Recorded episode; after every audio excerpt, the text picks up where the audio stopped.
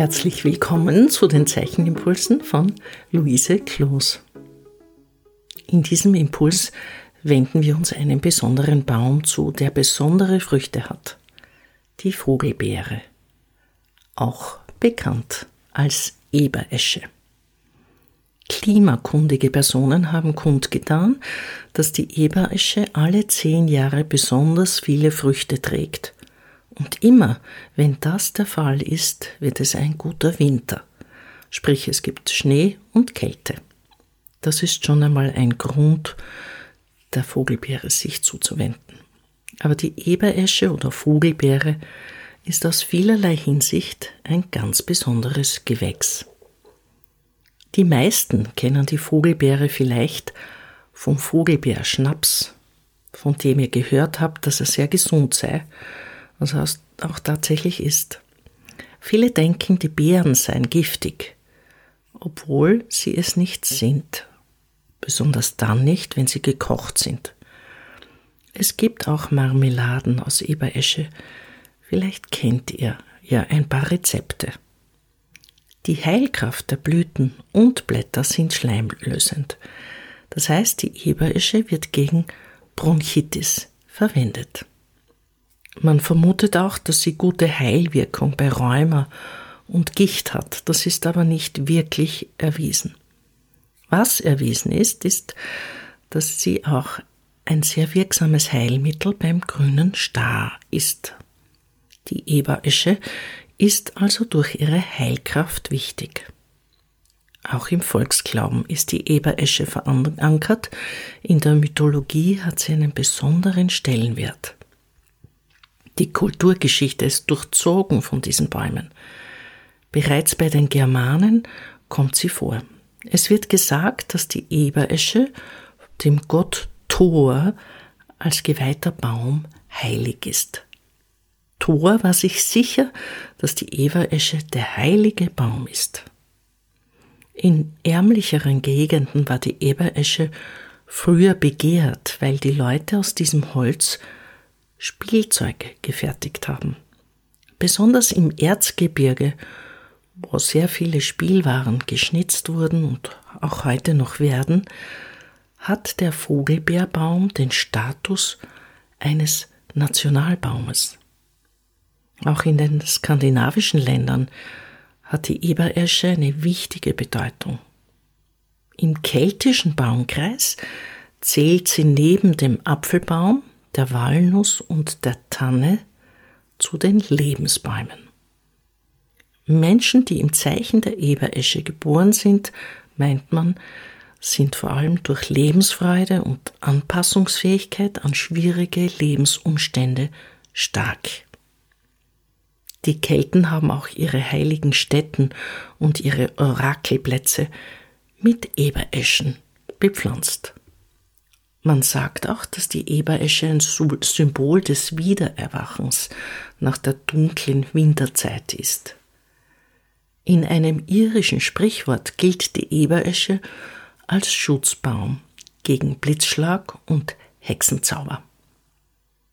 Auch war der Vogelbeerbaum im Jahre 1997 der Baum des Jahres. Was macht die Eberesche in der Natur? Sie ist sehr weit verbreitet und lebt im Normalfall 80 Jahre. In höheren Regionen, sie kann sehr weit im Gebirge hinaufwachsen, wird sie sogar bis zu 120 Jahre alt. Die Eberische ist der Baum, von dem sich am meisten Tiere ernähren können. Deswegen hat er im Kreislauf der Natur einen besonderen Stellenwert.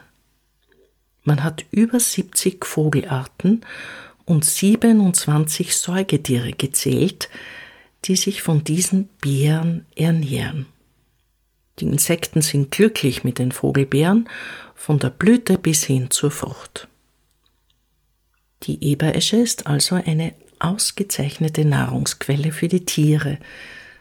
Der Name hat zunächst eine eher abwertende Konnotation. Man hat gemeint, er sei der Gruppe der Eschen zuzuordnen, weil die Blätter so ähnlich aussehen. Sie ähneln diesen, aber es besteht keine nähere Verwandtschaft zu dieser Baumart. Es ist keine Esche im botanischen Sinne. Man hat festgestellt, dass sich die wilden Schweine sehr gerne von diesen Beeren ernähren. Und so ist man auf den Namen Eberesche gekommen. Heute interessiert uns diese wunderbare Frucht, die Vogelbeere selbst. Wie in einem Doldenstand, fast als Traube am Baum herunterhängend, ist sie in der Farbe sehr attraktiv für unser Auge. Das könnt ihr auf Bildern von Vogelbeeren in den Bergen sehen und euch vom Zauber dieser Farbe in den Bann schlagen lassen. Dann könnt ihr die Linien dieser Baumstruktur und zugleich auch die Beeren studieren. Die Beeren sind sehr einfach zu zeichnen, aber eben reizvoll in diesen Gruppen, diesen Kumulationen. Ihr könnt sie auch in Rot-Orange gestalten. Die Vogelbeere ist so orange, rotbraun. Sie hat eine sehr schöne warme Farbe und ist dadurch so attraktiv. Es hängen im Herbst noch viele Ebereschenfrüchte an den Bäumen. Warum ist das so? Sie müssen einmal ordentlich durchgefroren sein, damit die Vögel sie gut verdauen können. Die Ewesche kommt aus der Familie der Rosengewächse und im Untertyp ist sie ein Kernobstgewächs. Es ist eine Freude, sich mit diesem Baum zu beschäftigen. Winterbeginn und Everesche haben einen schönen Zusammenhang. Die Vielzahl der Früchte zu Winterbeginn ist eine Vorsehung für den Winter. Ob er tatsächlich so wird, wie vorausgesagt, bleibt immer abzuwarten. Wenn ihr im Winter spazieren geht, gibt es noch eine weitere interessante Beobachtung zur Eberesche. Die Winterknospen sind nämlich dunkelviolett gefärbt und weißfilzig behaart. Schaut euch die Eberesche also auch im Winter an. Ich wünsche euch sehr viel Vergnügen beim Studium der Eberesche. Es ist keine schwierige Aufgabe. Mit all diesen Hintergrundinformationen ist es ein schönes Thema und eine lohnende Übung zugleich. Die Eberesche hat kleine runde Formen und Linien in den Ästen. Denkt bei den Linien und bei den kleinen Formelementen an die Spitze des Bleistiftes, sodass ihr wunderschöne Linien erzeugt. Das Wesen der Zeichnung ist, die Linien zu gestalten. Auf jeden Fall setzt ihr euch, wenn ihr zum Zeichnen geht, gut entspannt und im Körper gut durchgearbeitet hin. Freut euch auf dieses Zeichnen.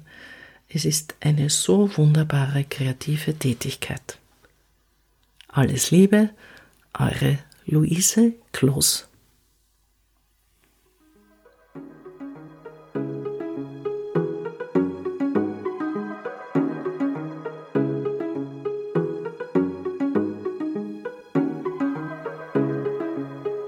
Dieser Podcast wird im Rahmen von Kunst und Kultur im digitalen Raum vom österreichischen Bundesministerium für Kunst und Kultur und dem Land Steiermark Kultur finanziert.